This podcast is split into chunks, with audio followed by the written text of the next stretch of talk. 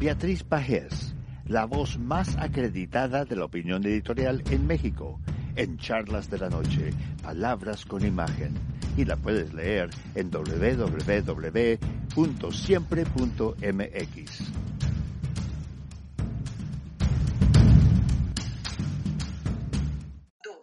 Buenas noches, Frank. Un placer, como siempre, participar en charlas de esta noche. 432. ¿A qué tren se subió López Obrador? Al tren de la estafa, donde ha querido subirnos siempre a los mexicanos. Desde un tren del siglo XX grabó un video para hacernos creer que el ferrocarril al Felipe Ángeles estaba listo. En la imagen todos festejaban la travesura presidencial, la sonrisa de los secretarios de Comunicaciones y Defensa, del gobernador mexiquense, de la señora Gutiérrez Müller y las carcajadas de Sheinbaum recuerdan la mueca sórdida del guasón. El video dejó ver un espectáculo canalla. Ofendió que se secretarios, gobernadores y un jefe de Estado se burlaran del pueblo de México. ¿De qué se ríen, señoras y señores, que festejan, que aplauden? ¿El derroche de recursos en obras inútiles o acaso la licencia de un autócrata para mentir a la nación? Por eso, Toma sentido la frase lapidaria de Muñoz Ledo. Este régimen tenderá a desgajarse en los próximos dos años, se desgajará y se ahogará en corrupción. El enriquecimiento inexplicable del fiscal Gersmanero y del ex titular de la UIF, Santiago Nieto, fracturó la columna vertebral de la 4T,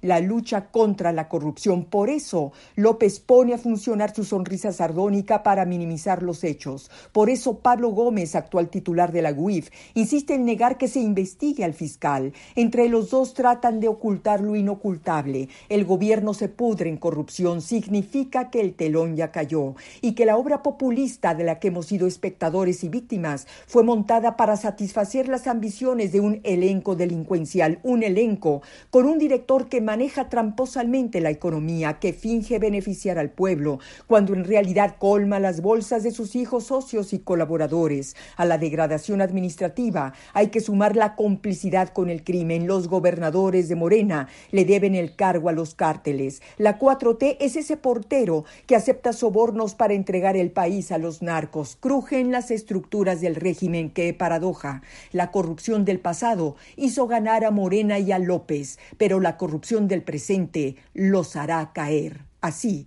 tendría que ser.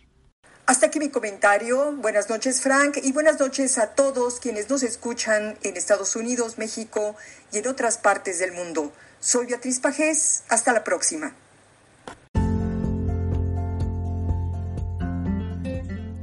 Charlas de la noche. Palabras con imagen. El análisis de los acontecimientos que influyen en nuestra vida con el periodista Francisco Durán Rosillo.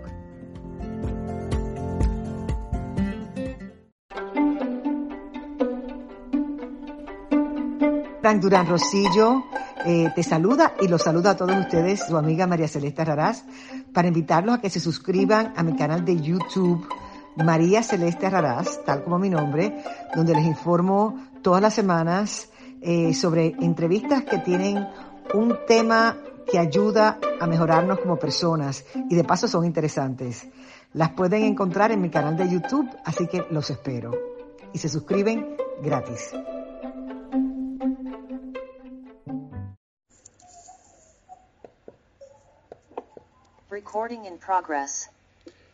El presidente Joe Biden, en su discurso oficial virtual, al cerrar la reunión cumbre para discutir las democracias del mundo, recordó a todos los líderes presentes, casi 90 naciones, exceptuando China y Rusia, con quienes ha tenido ciertas diferencias últimamente por múltiples razones que luego trataremos en un programa, pero lo más importante es que Biden dijo que en los últimos 10 años se ha descuidado mucho la democracia en muchas naciones del mundo y que Estados Unidos tiene que tomar el liderazgo porque su gobierno de, de este país es basado en la gente, para la gente y gobernado por la gente, y recordó que sólo una estructura democrática diseñada por los ciudadanos es lo único que puede sostener el desarrollo económico de un país.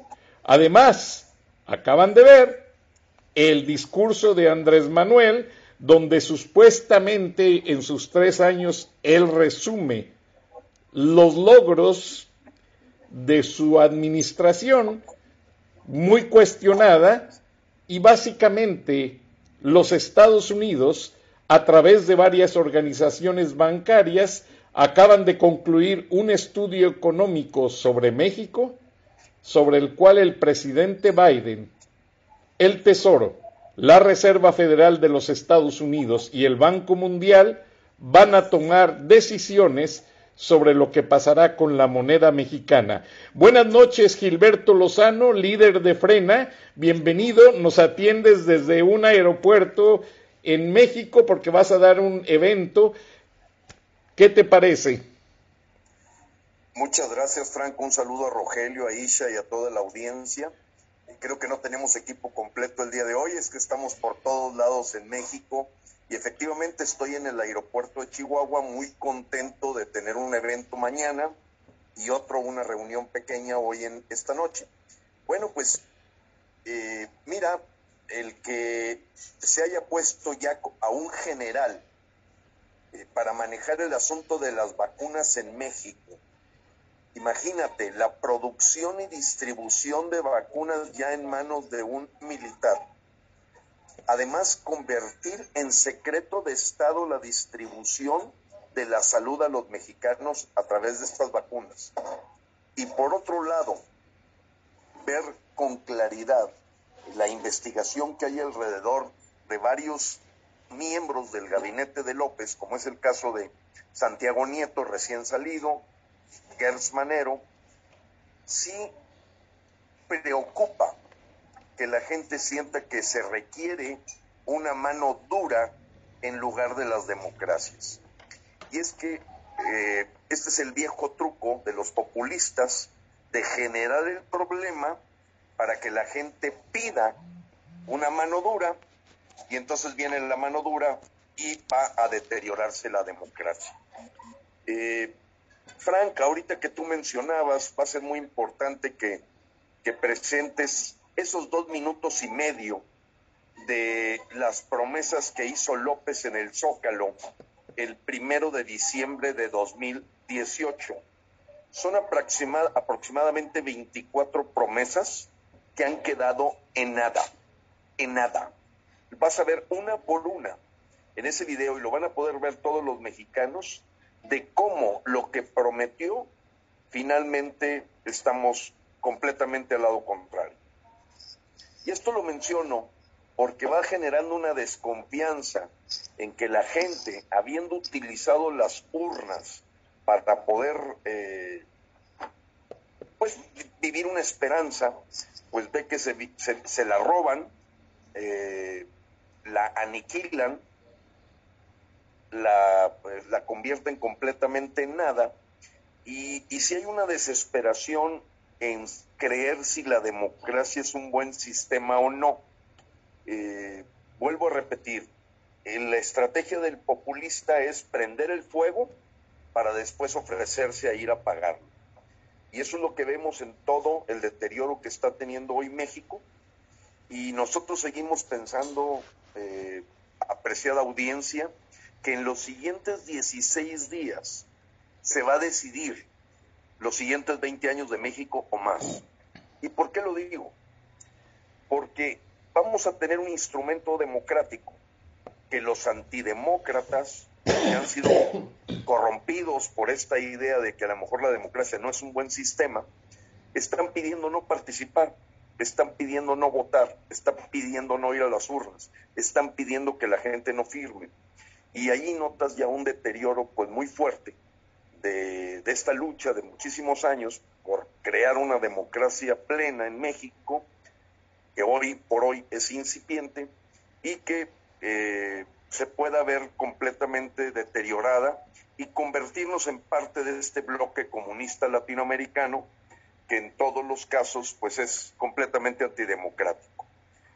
El día de ayer, termino con esto, eh, Morena finalmente presentó firmas para este tema que nos ha llevado el contenido de los charlas de la noche, viernes de frena, y es la, la revocación de mandato. Con el engaño a la gente de llamarle ratificación, ayer un tráiler llevó, según ellos, un millón de firmas en un esfuerzo en todo el país que hizo Morena, en la que pagó módulos, pagó gente, y según ellos presentaron un millón cincuenta y ocho mil firmas, mismas que logró ya frena.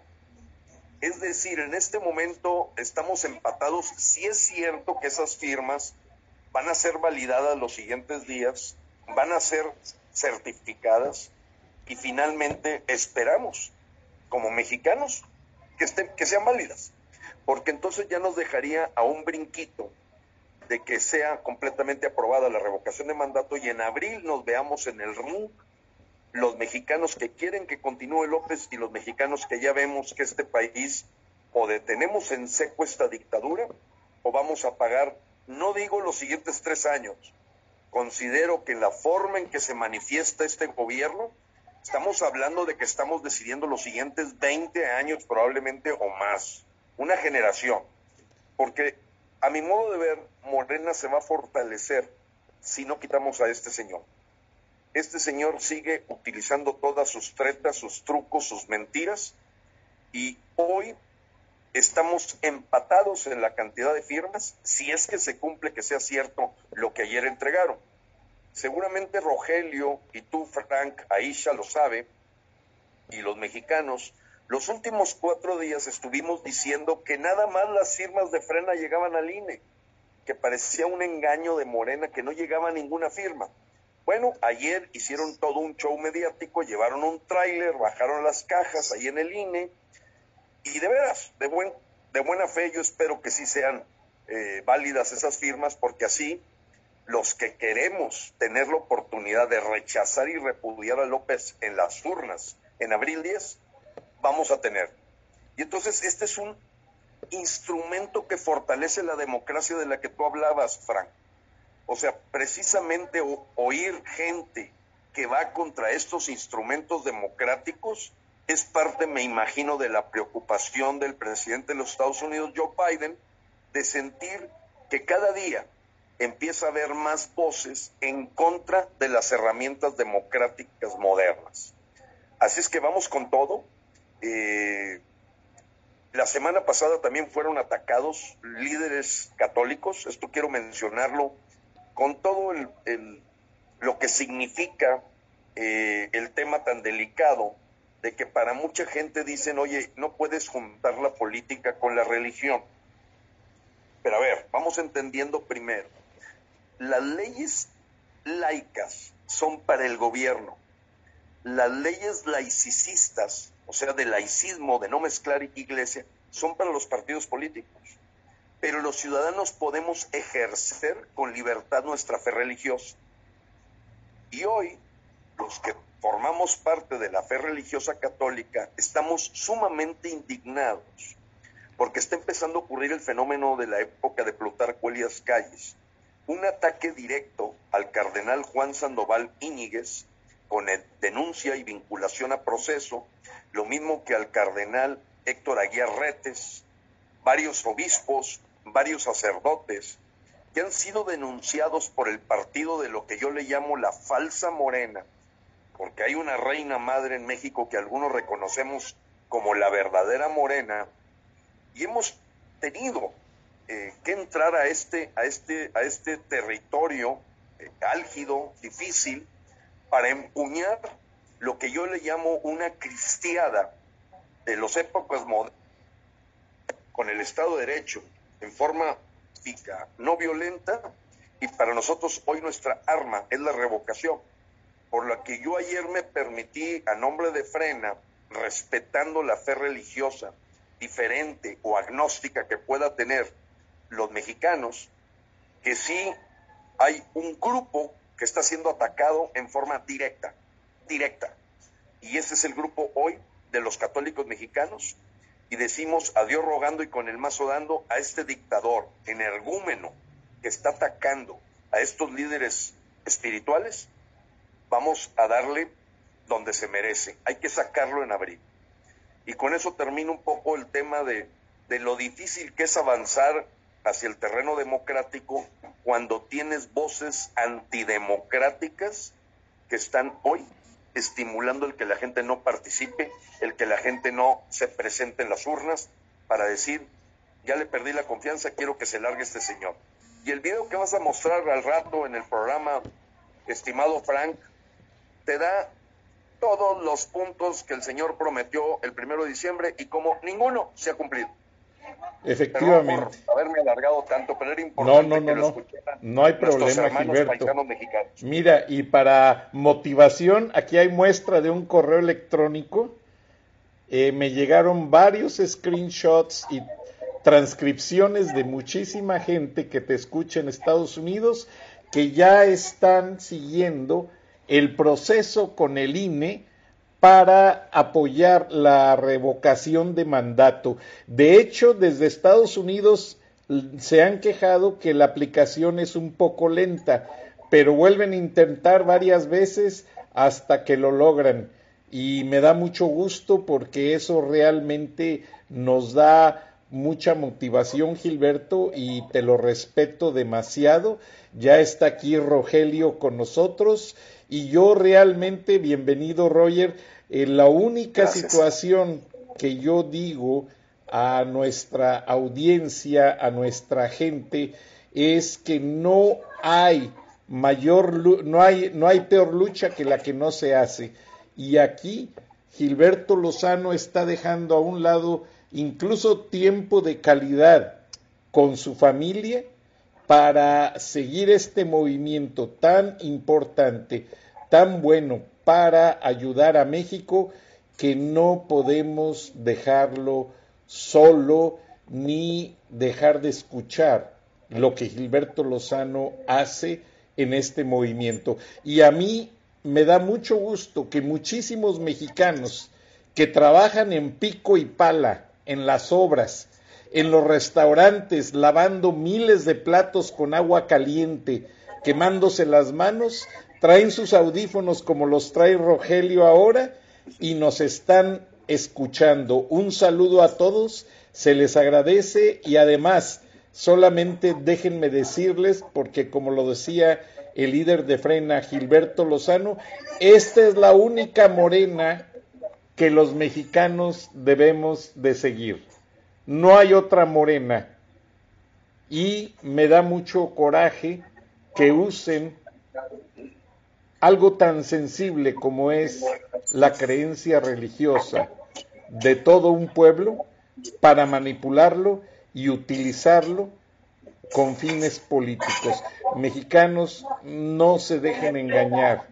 De hecho, enseguida les pongo unas fotos porque la celebración del Día de la Virgen de Guadalupe empezó hace dos días en Atlanta y mientras Rogelio hace el análisis, yo voy a buscar esas fotos para ponérselas porque es impresionante. Bienvenido, Roger.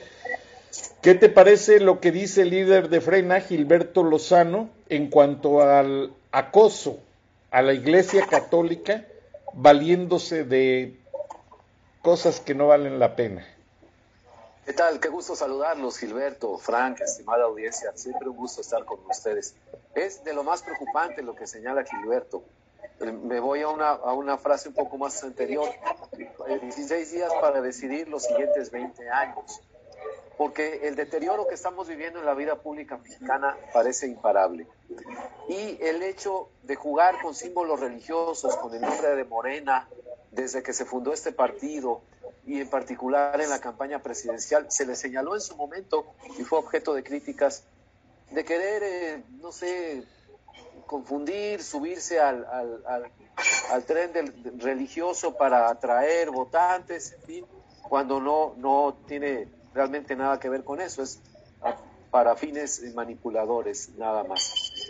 Y también es muy preocupante que se dé esta situación de críticas y señalamientos contra el clero católico en México porque se percibe, y así lo, así lo han dicho especialistas en sociología de la religión, Bernardo Barranco lo ha dicho públicamente en sus escritos, uno de los estudiosos, que eh, prácticamente estamos hablando de Manuel López Obrador como el primer presidente evangélico de México. Entonces, caray, revivir una fricción entre cristianos y católicos cuando lo que se busca es precisamente la, convivencia más armónica posible. Pero revivirla desde el poder, desde el máximo poder que tiene el presidente de la República en México, es, pero completamente eh, eh, inaceptable, inoportuno, no sé ni qué adjetivo encontrar, y es lo que menos necesitaríamos en este momento en México, sobre todo cuando estamos por llegar a esta gran fecha para los mexicanos, que es celebrar a la morenita del Tepeyac, la auténtica morena, como bien señala Gilberto.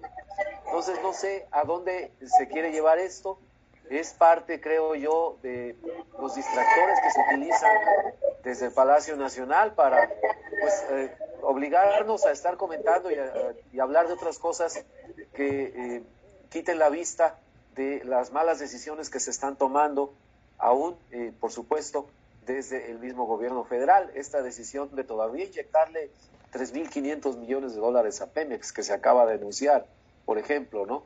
Este, cuando es un dineral, son como 70 mil millones de pesos, cuando hay serias carencias, serias deficiencias en el abasto de medicinas, etcétera, etcétera. Entonces, eh, es un riesgo para la democracia y quisiera agregar nada más para terminar este comentario, que el día de ayer, 9 de diciembre y hoy 10 de diciembre, se está celebrando lo que el presidente Biden convocó como un foro mundial para la defensa de la democracia, los derechos humanos, el Estado de Derecho.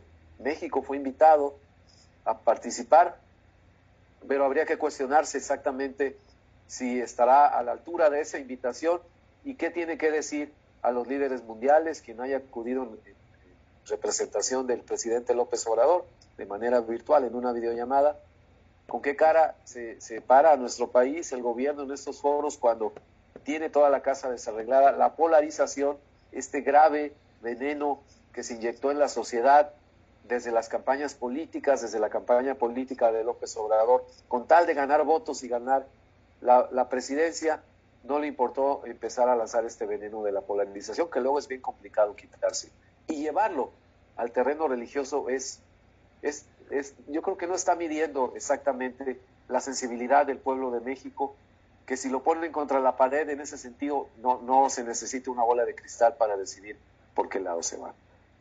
Gracias, Roger. Y referente a lo que decía el líder de Frena, Gilberto Lozano, nadie más que solo viéndolo lo van a creer. Desde el sábado pasado, en lo que se llama la Catedral de la Virgen de Guadalupe, aquí en Atlanta, hay filas de mexicanos esperando para rendirle tributo de estas son misas que empiezan a las 4 de la mañana, todos los días, desde el primero hasta el 12 de diciembre. Todos los días llegan dos camiones de flores. Vean la cantidad de rosas. Y aparte afuera hay un altar que está lleno de rosas y se distribuyen por todas partes. Pero lo más interesante es que esta celebración viene a dar testimonio de que los mexicanos solamente tenemos una morena, que es la Virgen de Guadalupe, y los mexicanos en Estados Unidos vienen con sus hijos desde cinco estados que son Alabama, Tennessee, Carolina del Norte, Carolina del Sur y el estado de la Florida, porque en esos estados no está tan representada la fe católica. Como saben, en Estados Unidos hay muchas iglesias de todo tipo, pero la última cosa que les quiero informar, porque hice un reportaje especial a este respecto, y cada año voy el 12 de diciembre a las 3 de la mañana a, a esta catedral a escuchar la primera misa. Tienen que traer sacerdotes de México para honrar y hacer las misas a la Virgen de Guadalupe, porque no se dan abasto con tanta misa que hay. ¿Estás bien, Gilberto? Perdón. Eh, pero bueno, Roger, Adelante, este, te escuchamos mientras Gilberto se acomoda. Sí, parece que se está trasladando ahí en el lugar donde está. sí, está en el aeropuerto de pues, Chihuahua. ah, ok, ok. Pero mientras tanto nos está diciendo algo, a ver, no, trae el micrófono apagado. Gilberto, traes el micrófono apagado. ¿Ahí me escuchan? Sí, sí, sí, te escuchamos, Gilberto. Muchas gracias. Miren, es que es muy importante lo siguiente. El día de hoy hay un tuit en este mensaje que dimos ayer con motivo de este ataque a los líderes católicos. Me refiero a los cardenales, a los obispos. Eh, un tuit del señor Epigmenio Ibarra. Todo mundo sabe que el Epigmenio Ibarra es un guatemalteco y es el jefe de difusión y de campaña de López Obrador y el que le hace, digamos, la comunicación estratégica. El señor se burló, me llamó criollo, fascista, simplemente por expresar mi fe a la religión. Como que ellos quieren, que ellos sí pueden utilizar falsamente y manipuladoramente la palabra morena, como bien ya lo describió Rogelio, así como el PRI en su tiempo manipuló a los mexicanos usando los colores de la bandera nacional, ahora lo que tenemos es un atentado pues a nuestra fe a la hora que un partido político para nadie es desconocido lo que significa la reina madre morena. Pero la forma en que están atacando el que los mexicanos expresemos nuestra fe es verdaderamente una, un acoso, un hostigamiento. Y lo voy a decir por qué. Primeramente, ellos es claro que confunden lo que es un gobierno laico, un partido político laico, a un ciudadano que tiene libertad religiosa. El ataque de Pigmenio Ibarra el día de hoy, para mi gusto, está directamente ordenado por López Obrador. Y es que López sintió que le estamos arrebatando a su morena. Esa es la realidad, porque fueron miles y miles de mexicanos que en este proceso de homenaje a nuestra reina madre invitamos a un maratón que empezó el día de ayer de firma para revocar el mandato de López que está atacando él y su partido a los líderes católicos como una manera de homenaje y de decir estamos haciendo algo. Y el ataque viene directamente del Palacio Nacional. O sea, la, falsa morena, la morena que ha manipulado a muchos mexicanos, que ha engañado a muchos mexicanos, y en ese video que al rato presentes, Frank, va a quedar más que claro el charlatanería, eh, eh, la farsa de este hombre que yo me atrevería a decir demoníaco. Y, y, los ataques que he sentido estos dos días de que iniciamos este maratón, para apoyar a nuestros líderes espirituales a defenderse del, hostigamiento y el, en este caso la vinculación a proceso que están haciendo con ellos, pues fue, fue tremendo, ¿no? Pero eh, Pigmenio Ibarra hoy, si ustedes revisan su tweet, eh, me califica de criollo, es una palabra que, bueno, en todo caso mestizo, criollo, finalmente somos una raza cósmica, como decía José Vasconcelos, los mexicanos. Eh, eh pero habla, habla de, lo que está en la cabeza de López Obrador. Un ataque para generar odio, clasismo, lucha de clases, eh, indudablemente una postura que va contra los católicos mexicanos.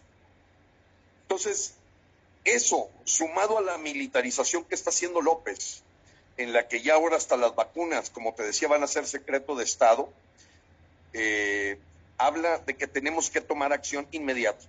Yo estoy invitando a esta nueva cristiada, pacífica, no violenta, pero es una verdadera revolución para acabar con estos que quieren acabar con los católicos mexicanos. Vamos con todo.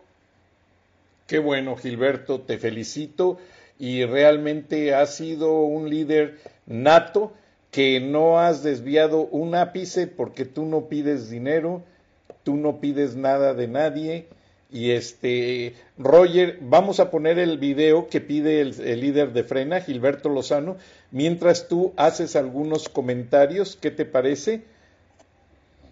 Adelante, Rogelio. muy bien, ok, muy bien. Con respecto a lo que dijo Epigmenio Ibarra, es ya un, un ataque de celos y de desesperación de López Obrador por disminuir la fuerza de frena que el señor Gilberto Lozano le está dando al movimiento? Así es. Sí, mira, eh, lo más curioso de todo es que es este tribunal eh, eh, electoral el que condena a la jerarquía católica, varios de ellos, el mismo que no ha actuado cuando el INE ha reiterado ya en varias ocasiones, le ha advertido al presidente de la República que deje de referirse a las campañas electorales, a, todos aquellos eventos en donde se tenga que este, votar de alguna manera o de otra, e incluso eh, que deje de utilizar la cuestión de la ratificación, que no, no existe en, la ley que estableció el mecanismo de participación ciudadana. Y lo que me llama la atención es eh, que en este caso eh, el tribunal no haya actuado de oficio, oficiosamente apoyando al INE para, en todo caso, pues, sancionar también al presidente de la República. Sabemos que eso no va a pasar. El problema es, bastante grave porque recordemos que en, aquella famosa novela del escritor Graham Greene, un escritor inglés que eh, estuvo varios años en México, El Poder y la Gloria, se refirió precisamente a, a, lo que fueron los años de la cristiada a finales de los años 20 en México, una persecución religiosa sangrienta, cruenta, sin contemplaciones por parte de la dinastía sonorense que eh, eh, gobernaba en ese momento México, Álvaro Obregón, Plutarco Elías Calles, y revivir ese tipo de situaciones de persecuciones en, México con un ataque directo al, clero, cuando lo que hace es pues eh, tratar de, de, advertir a sus feligreses sobre los riesgos y consecuencias de lo que está ocurriendo en la vida pública en México, es verdaderamente lamentable y nos pone y ratifica esta, esta observación que se ha hecho al, presidente López Obrador,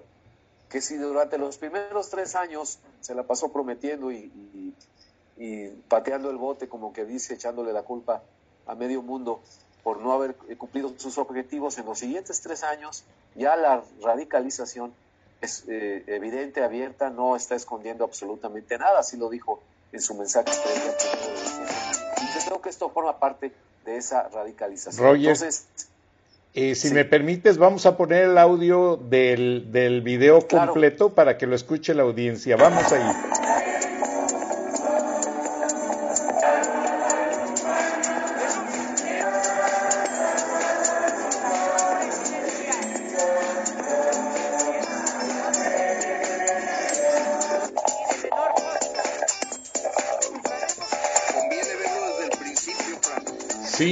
Pero me llegó con me llegó con un ruido mientras siguen. estamos... A ver, permítanme. Bueno, mientras, siguen. quisiera comentar con Roger. Yo ando bien preocupado. Los, los haitianos ya bloquearon cuatro carreteras estamos ante un problema migratorio que está fuera de control, fuera de control. Eh, eh, aquella firma en Marrakech de diciembre 17 del año 2018 eh, por Marcelo Ebrard y López Obrador del Pacto Global Migratorio está fuera de control. Ve un problema gravísimo ya en Chiapas. Ayer los haitianos bloquearon cuatro carreteras, pero no solo eso, como lo dijo el señor Vivanco, director de Human Rights Watch, hay una catástrofe de derechos humanos. Ayer murieron 53 migrantes en un accidente en el estado de Chiapas. 53. Imagínense cuántos llevaba el tráiler que los estaba acarreando hacia el interior del país y murieron 53. Un tema dolorosísimo porque el querer conseguir votos con esta disque, disfrazada ayuda migratoria ayuda humanitaria. Yo verdaderamente sí estoy preocupado y como dicen, maciosar un extraño enemigo, profanar con su planta tu suelo. Ahorita la cosa se está poniendo muy difícil. La comunicación que yo tengo con gente, amigos de Frena, de Tapachula, no se pueden imaginar lo que se está viviendo ahí. No se diga los cinturones de miseria de centroamericanos que se han fortalecido en Matamoros, Tijuana, Juárez, Chihuahua. Tenemos un problema gravísimo porque no está atendido el asunto. Se abrieron fronteras, hay un descontrol total y mientras lo andan entregando vacunas los militares. Gilberto, te perdimos, Gilberto, te perdimos, no tenemos audio, Gilberto. Roger, a ver si le haces la seña de que no. No te escuchamos. Hola, Gilberto, no escuchamos. A ti. Te perdimos, Gilberto, pero... Perdón, Rogelio. No, te perdimos, pero muy cierto lo que decías, porque hoy todos los noticieros americanos desde anoche han estado informando la tragedia de ese camión. Ahora, acá la Comisión del Senado de Inteligencia y de Seguridad dicen que están estudiando una investigación sobre los nexos que siguen entre López Obrador y Donald Trump, porque se dice que López Obrador ha apoyado más que nunca las caravanas migrantes para debilitar la administración Biden y de que esa manera se fortalezca Donald Trump políticamente hablando y regrese reeligiéndose como presidente de Estados Unidos, que es lo que quiere hacer ah, el presidente López Obrador. Y para muestra, Marco Rubio sacó una evidencia. La productora de armas Six Sauer, la mayor productora ah, de pistolas y metralletas en Alemania y Estados Unidos, pagó una cuarta parte de la campaña de Donald Trump. Y Donald Trump le pidió a López Obrador que comprara armas para el ejército y la Guardia Nacional con esa compañía. Y el Senado de los Estados Unidos interfirió esas negociaciones y no aprobó la venta a México por parte de esa compañía de armas, Gilberto. ¿Qué les parece? Ahora, si me dan permiso, ahora sí ya tengo listo el audio, el video con el audio y todo, para ponérselos porque es importante que la audiencia lo vea. Permítanme un segundo.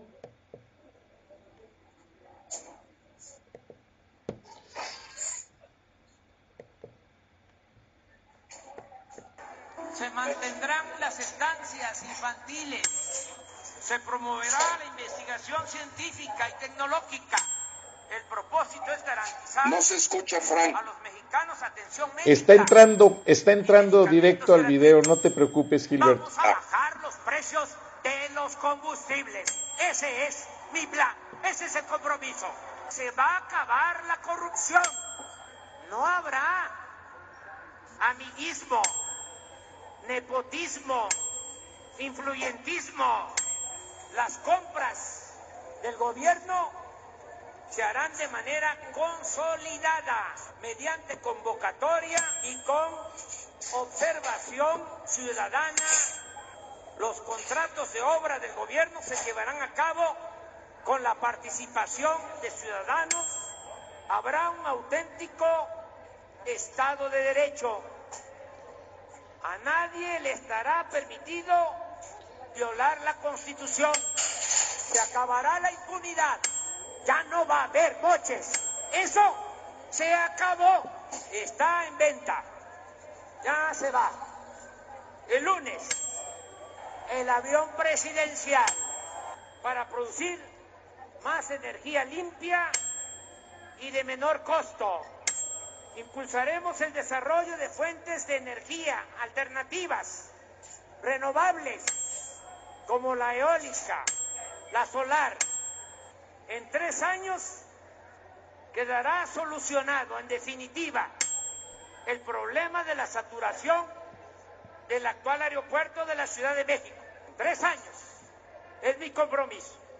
Ya estarán funcionando las vialidades, dos pistas nuevas y la terminal de pasajeros en la base aérea de Santa Lucía.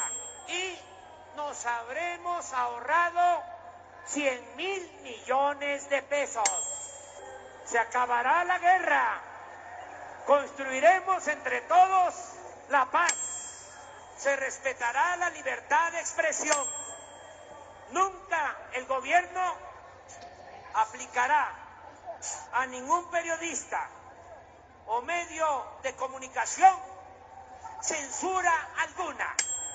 La Fiscalía General contará en los hechos con absoluta autonomía. No recibirá consigna del presidente de la República. Ténganme paciencia y confianza. ¿Qué te parece, Gilberto? Ténganme paciencia y confianza. ¿Qué más paciencia, qué más confianza puede tener el pueblo de México, Gilberto Lozano?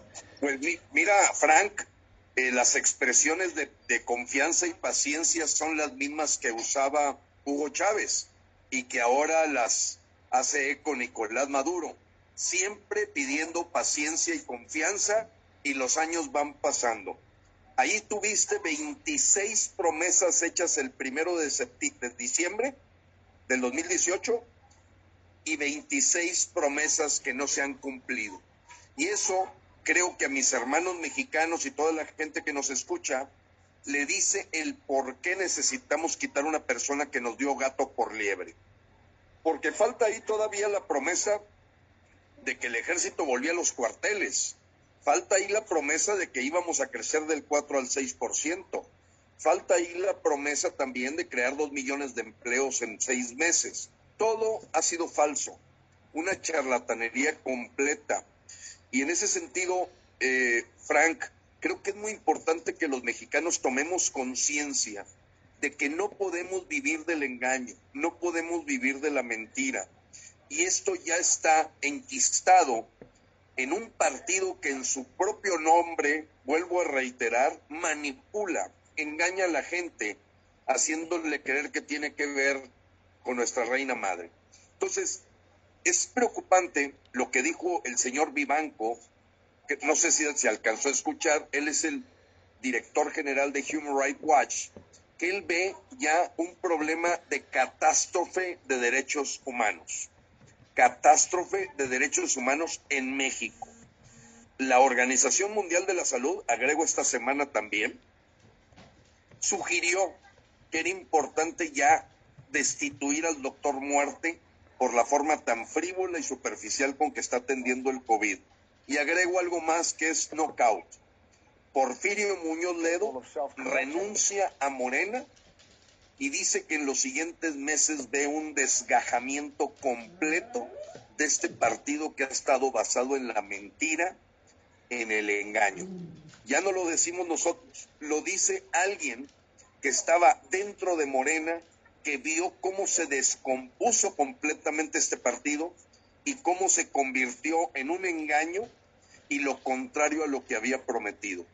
Muñoz Ledo no deja de ser una institución que tiene una calidad, digamos, política para hablar con los pelos de la burra en la mano y ver retirarse a Porfirio Muñoz Ledo de Morena es porque ve el barco hundido y puede ser que esté todavía gente como Epigmenio Ibarra tocando violines, como lo es el señor, los señores ahí, eh, Jairo Calixto y todo ese grupúsculo que rodea a López, que son gente que está tocando violines mientras el barco se está hundiendo, para recordar aquella metáfora del Titanic, ¿no?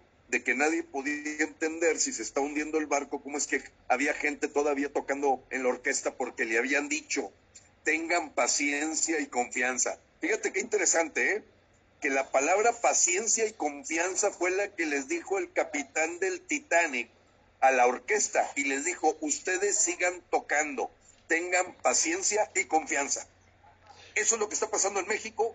México se está hundiendo y no nos va a llevar con ellos este capitán que nos salió completamente charlatán. Totalmente, Gilberto, y los números no mienten México y muchos negocios ya tienen un panorama muy negativo. Y recuerda que te platiqué a ti, a Roger y a Isha en un programa pasado que cuando el presidente Nixon sacó a Estados Unidos del plan oro, o sea que la Reserva Federal dejó su oro para mantener la fortaleza del dólar usando los mercados petroleros y les llaman petrodólares. Desde los setentas hasta la actualidad, la fortaleza del, del oro está basado en los, la mayoría de los mercados petroleros del mundo. Pero el presidente Nixon no se llevó el oro con él, lo depositó en las bóvedas del Chase Manhattan Bank y de una base militar y ese oro lo que hizo el presidente Nixon lo triplicó. De hecho, hubo un presidente francés que hizo una prueba, mandó en una valija diplomática a la Reserva Federal una bolsa con billetes de dólares, diciendo que si el oro que ellos tenían soportaba ese dinero, que él quería tener ese dinero el equivalente en oro. Y sí, Estados Unidos, la Reserva Federal, le mandó un paquete con un lingote de oro para demostrar eso. Ahora, a lo que quiero llegar es a lo siguiente. Estados Unidos tiene tanta reserva de oro que no tendrían problema en que si hay algún problema de devaluación, posible devaluación del dólar que no va a pasar, Estados Unidos tiene triplicada su reserva de oro. O sea, Estados Unidos tiene todo ese circulante listo para defender con oro, gracias a la estrategia de la Reserva Federal.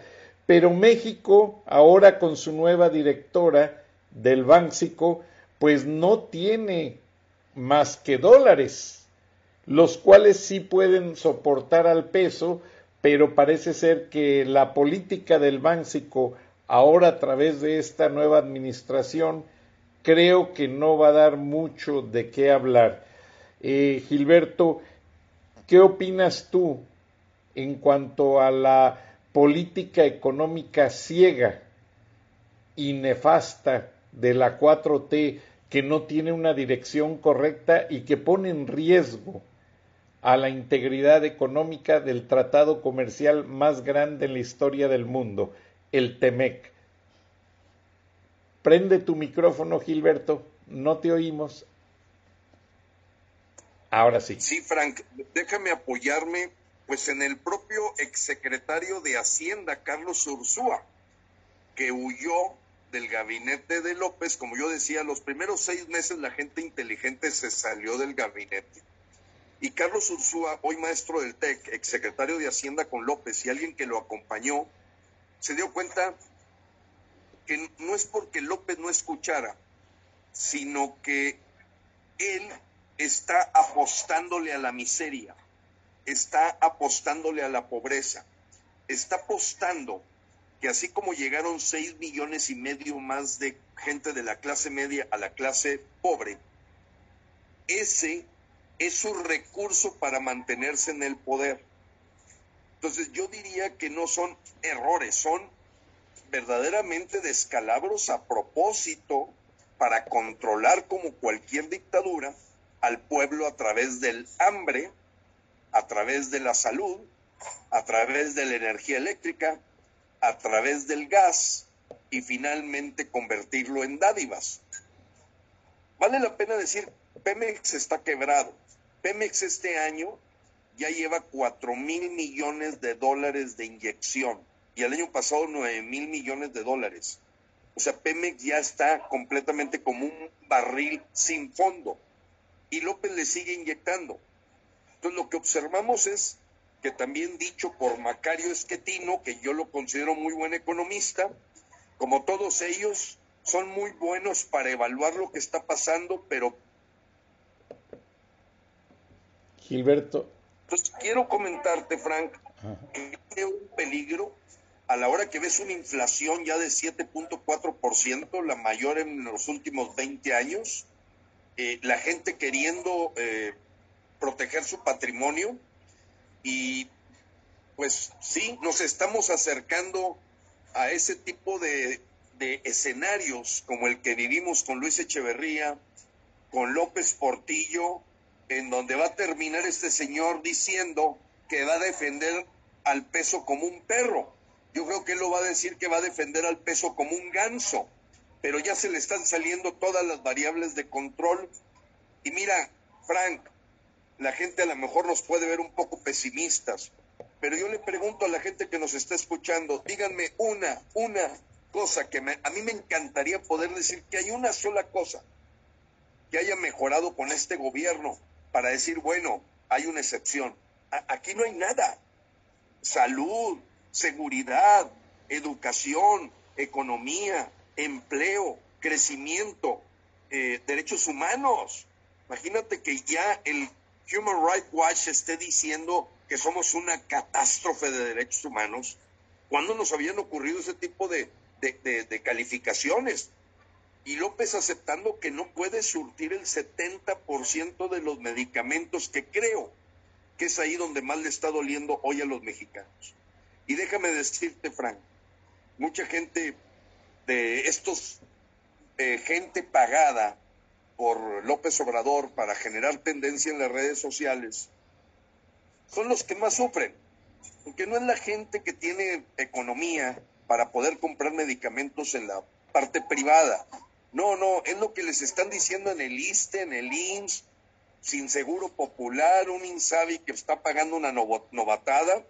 Hubo un atrevimiento de tres exsecretarios de salud que dicen que la novatada del INSABI probablemente le costó a México 200 mil muertos. Haber puesto una... ¿Qué más corrupción que poner un antropólogo de director del Instituto de Salud? ¿Qué más corrupción que mantener a López Gatel con todo de ser el país más letal del mundo en materia del COVID y el tercero peor en muertes reales.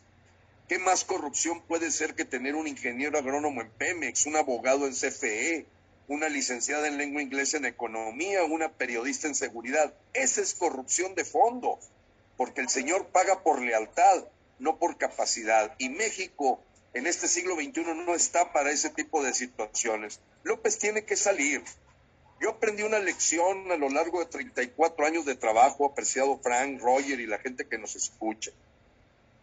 Un barco te lo puede hundir un marinero que no maneja bien las cosas. O sea, no, el barco no te lo hunde necesariamente el capitán o un marinero o el almirante. No, no, no. Todo el trabajo de todos los mexicanos es clave.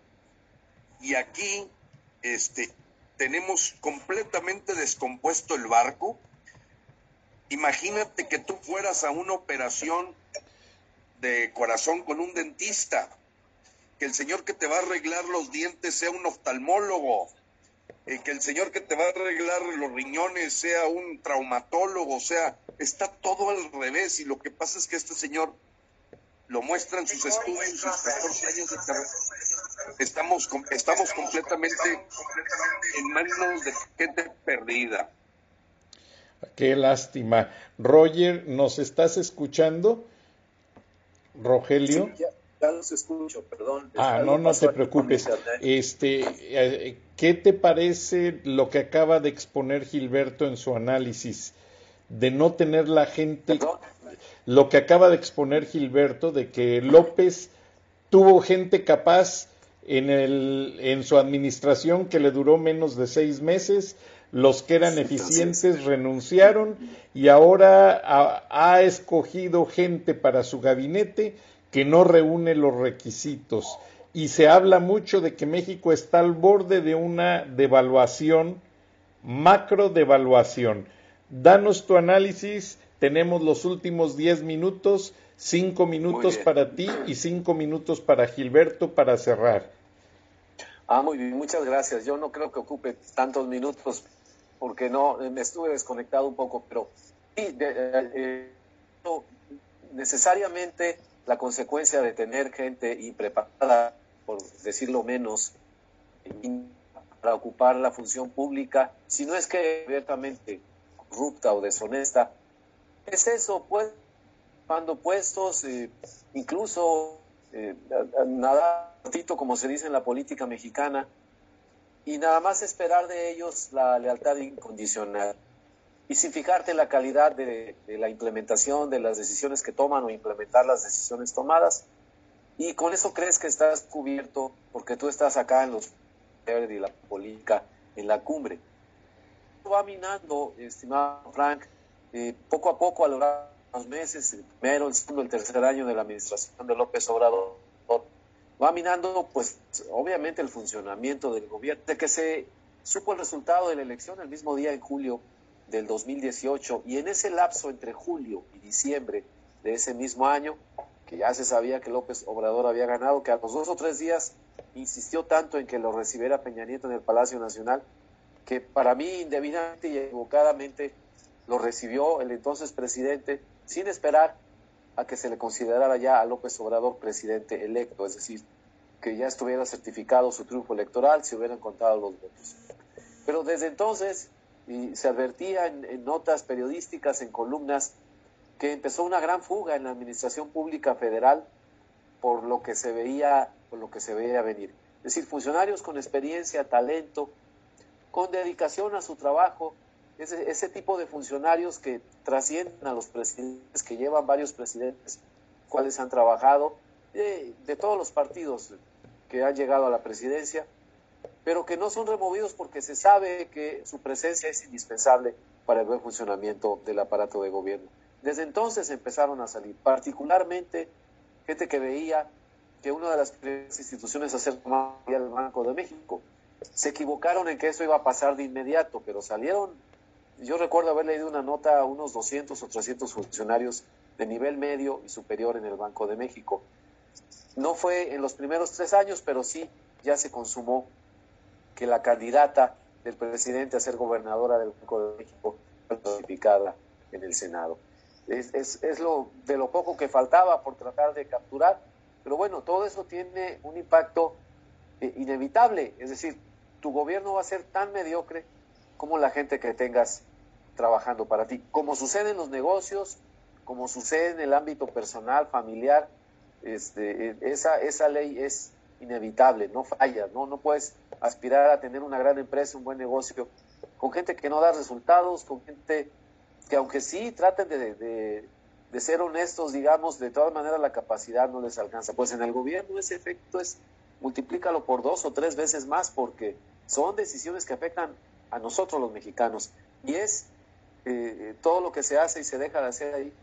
Dinero, esto es lo más importante de todo, con de los mexicanos. Si en un negocio tú arriesgas tu capital privado, pues este, ya sabes a lo que te puedes atender, pero acá como no arriesgas dinero tuyo, eh, sino el de, el de todos los mexicanos, pues así como que la idea es total que puede pasar. Qué lástima, Roger. Y este, mira, eh, hoy precisamente se celebra el Día Internacional de los Derechos Humanos y el Departamento de Estado norteamericano pues lanzó esta comunicación, la cual es muy interesante y te voy a leer nada más dos párrafos mientras regresa Gilberto Lozano para despedir el programa. Y en la traducción hecha en español de parte del Departamento de Estado, nos dicen que la declaración del secretario Anthony Biden el día de hoy indica que Hoy marca el 73 aniversario de la adopción de la Declaración Universal de los Derechos Humanos por la Asamblea General de Naciones Unidas y la ex primera dama Eleanor Roosevelt y su función de presidenta de la Comisión de Derechos Humanos de la ONU contribuyó a impulsar la creación de este documento paradigmático que ha sido fundamental en los esfuerzos para que se garanticen los derechos humanos a todas las personas y así fue como se adoptó en el año 1948 y lo siguen haciendo hasta el día de hoy, indica el mensaje del Departamento de Estado norteamericano, que es muy elocuente a lo que dice Gilberto Lozano, porque en México este gobierno de López Obrador no ha respetado los derechos humanos ni en el día en que se celebran los derechos humanos, no ha respetado a los mexicanos ni proviendo servicios médicos, medicamentos, no hay estabilidad social. Gilberto, te damos los últimos minutos para cerrar el programa. Hoy en el Día Internacional de los Derechos Humanos, hoy que el secretario Anthony Biden, eh, perdón, Anthony Blinken da a conocer que los derechos humanos son la parte fundamental de los gobiernos. En México no es así. Danos por favor tu opinión para cerrar el programa de este viernes de frena y recordando a los mexicanos que hay un video al final del INE donde nos explica perfectamente los pasos para registrarse en la revocación de mandato. Adelante, Gilberto. Muchas gracias, Frank. Gracias por su paciencia a ti y a Rogelio en medio de este accidentado programa por mi parte y a toda la audiencia. Efectivamente, eh, para mí fue muy doloroso que México, así como ya es calificado el quinto país más corrupto del mundo, ahora nos califican de ser una catástrofe en derechos humanos. Hay que, hay que arreglar el problema de raíz. Si vamos viendo todos los síntomas, utilizaremos la filosofía de los doctores. Y aquí hay que ir por el cáncer. El cáncer hoy lo representa este gabinete encabezado por el señor López. Y todos los mexicanos pueden hacerse de conciencia, a pesar de que viven en Estados Unidos, de lo que está viviendo su familia aquí. Las matanzas, las masacres, Ahora resulta que no le quieren llamar acto terrorista a mandar un coche bomba a la prisión de Tula para sacar presidiarios. Fíjense cómo se manipula la información. Ya son actos terroristas los que estamos viviendo aquí en México. Acaba de ocurrir en el estado de Hidalgo esta semana. ¿A dónde voy con esto? Que ya no podemos los mexicanos tragar a tole con el dedo. No estamos para chuparnos el dedo. Aquí hay que extirpar el cáncer el cáncer se llama López y hay que revocarle el mandato hoy que tenemos ese instrumento. Y Frank, creo que en este momento estamos decidiendo los siguientes años, vida o muerte de nuestro país. No estoy exagerando.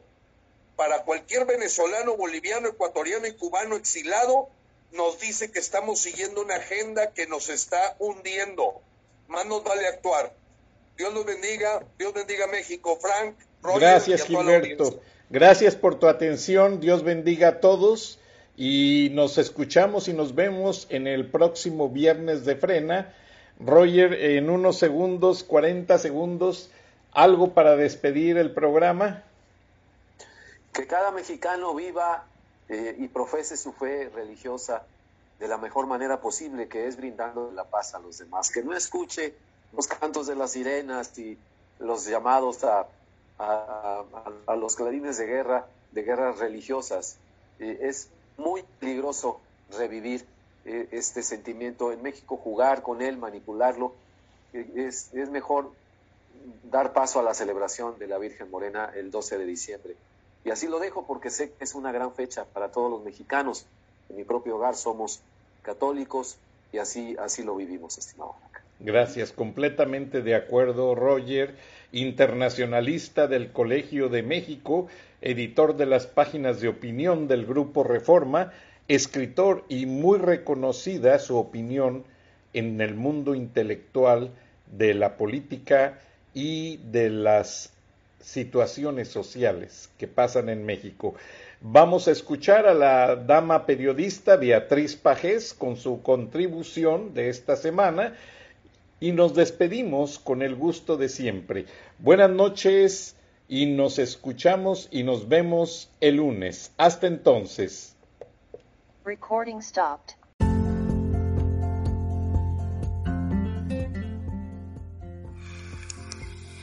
Escuchaste el análisis de la noticia, transparente como el agua, con el periodista Francisco Durán Rosillo